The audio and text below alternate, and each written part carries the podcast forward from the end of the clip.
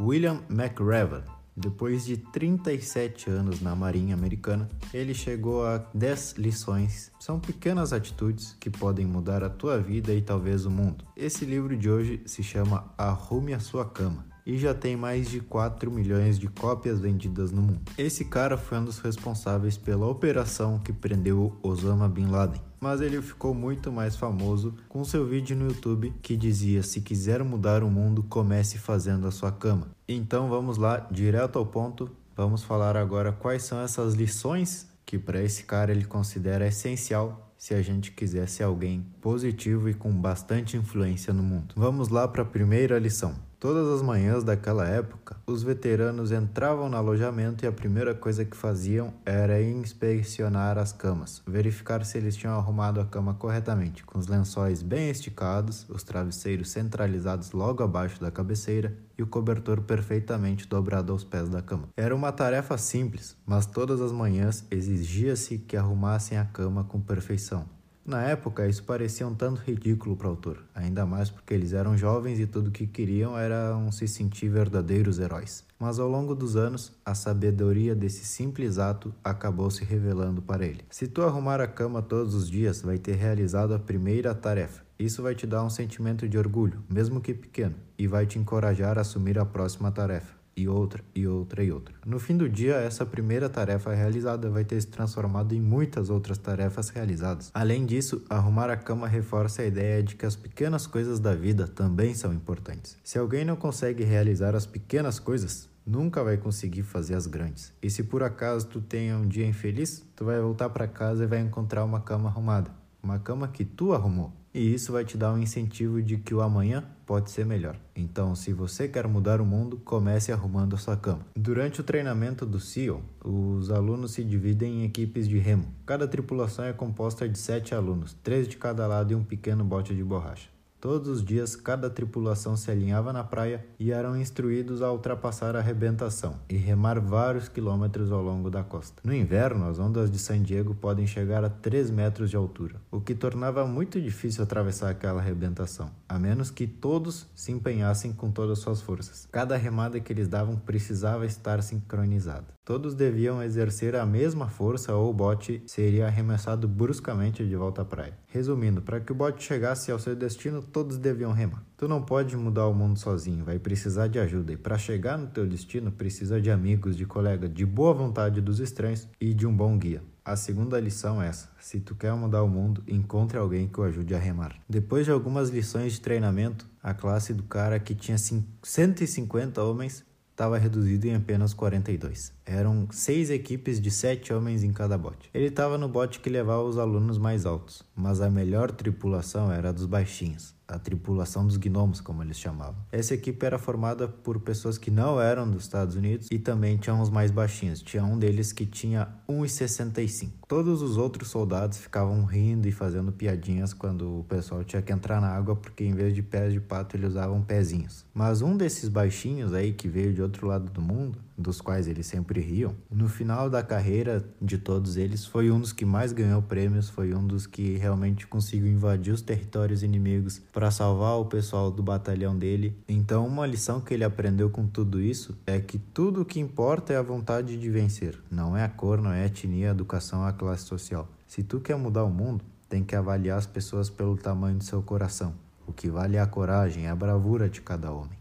Várias vezes por mês, os instrutores alinhavam a classe e davam uma olhada nos, nos uniformes. Todos os uniformes tinham que estar bem engomados, a fivela do cinto brilhando sem nenhuma mancha mas parecia que até dando o máximo que eles tinham de cuidado com seu uniforme, eles nunca atingiam a perfeição. Os instrutores sempre acabavam encontrando alguma coisa de errado. Quando tu não é aprovado numa inspeção de uniforme, o aluno tinha que se atirar totalmente vestido na zona de arrebentação do mar e depois, quando já todo encharcado, ele tinha que rolar na praia, até que cada pedaço do seu corpo estivesse coberto de areia. O efeito era chamado de empanado de areia. Pelo resto do dia, o aluno ficava com aquele uniforme molhado e coberto de areia. Muitos recrutas não aceitavam que o seu esforço fosse em vão, que por mais que tentassem deixar o uniforme impecável, nunca eram reconhecidos. Não entendiam o, o propósito, eles não entendiam que eles nunca iam vencer. Não entendiam que era possível ter um uniforme totalmente perfeito. Então a lição é essa: às vezes, por mais que tu se prepare ou por melhor que seja o teu desempenho, tu vai acabar com um empanado de areia. Assim é a vida. Então, se quiser mudar o mundo, deixe de ser um injustiçado e siga em frente. Todos os dias durante o treinamento, eles eram desafiados com muitos exercícios físicos, corridas, atividades marítimas, pistas de obstáculo, horas de ginástica, tudo que realmente conseguisse determinar a vontade daquela pessoa de estar ali. E cada exercício tinha suas metas, cada um tinha seus tempos. E quem não conseguisse satisfazer esses padrões era inscrito numa lista e no fim do dia convidado ao circo. O circo significava mais duas horas de exercício destinados a realmente acabar com a tua força, acabar com a tua moral, cada vez mais perto de te fazer desistir do programa. Mas qual que era o grande problema aqui? É que o circo significava que nessa noite tu ia ir dormir mais cansado e no outro dia tu ia acordar mais cansado, ia ser mais difícil tu atingir os objetivos que nem ontem tu conseguiu atingir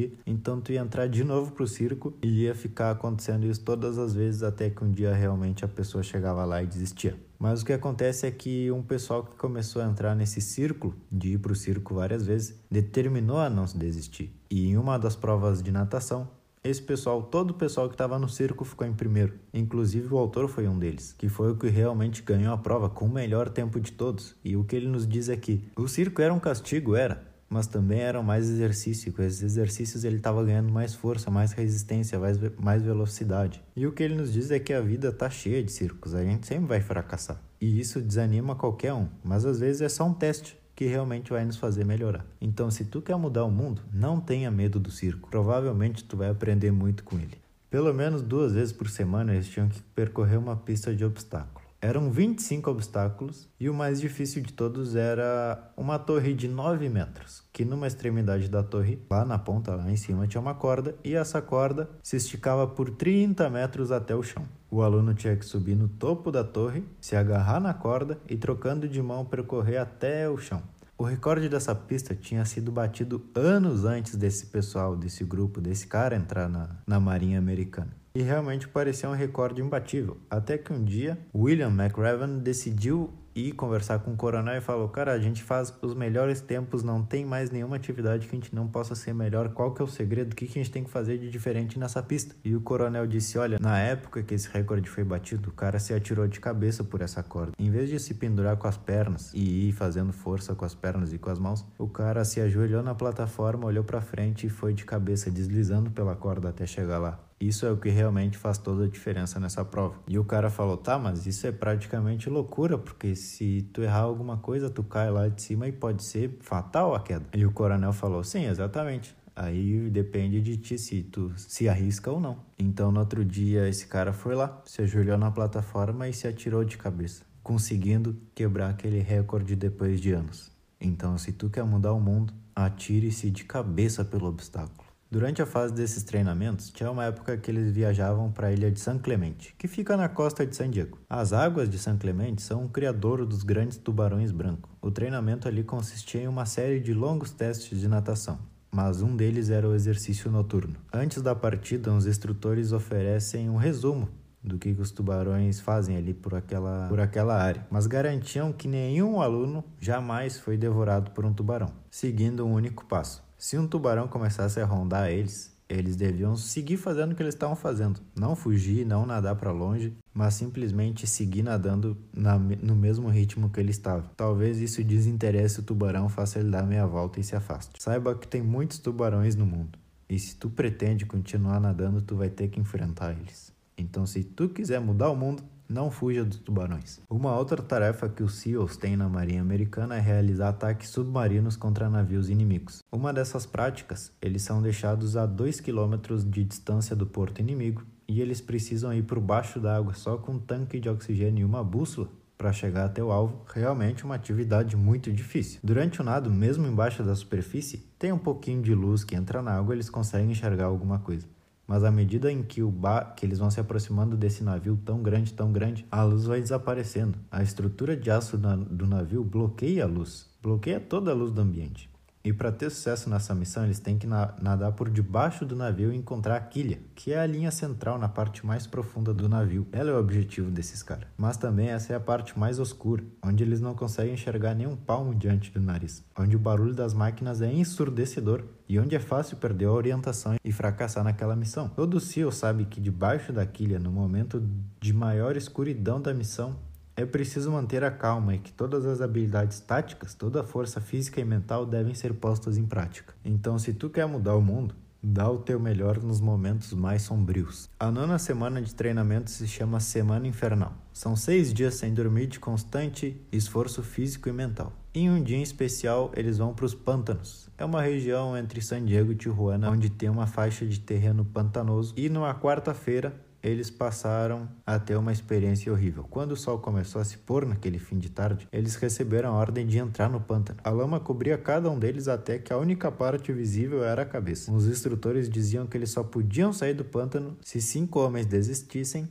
ou quando o sol nascesse de volta. Era uma situação horrível, tinha muito vento e aquela lama estava congelando o corpo de todos os soldados. Até que no meio da noite uma voz começou a cantar uma música bem baixinho. E a voz do cara era muito ruim, mas aos poucos a voz dele ganhava entusiasmo. O do lado dele começou a cantar junto. De duas vozes foram para três e logo toda a classe estava cantando. Eles sabiam que se um homem podia resistir àquele sofrimento, os outros também conseguiam. A força mais poderosa que o ser humano tem é a da esperança, a de fazer com que os outros acreditem que as coisas vão dar certo. Então, se tu quer mudar o mundo, comece a cantar quando estiver enfiado na lama até o pescoço. E a última lição fala sobre desistir. No meio do centro da Marina Americana tem um sino, onde todos os participantes conseguem ter acesso a ele. E que se tu tiver disposto a desistir, se tu não quiser mais acordar cedo, é só tu tocar o sino. Quando tocar o sino, tu não vai mais precisar sofrer, tu não vai mais precisar correr, tu não vai mais precisar nadar nas águas geladas. Mas se tu tocar o sino, é bem provável que um dia tu venha se arrepender.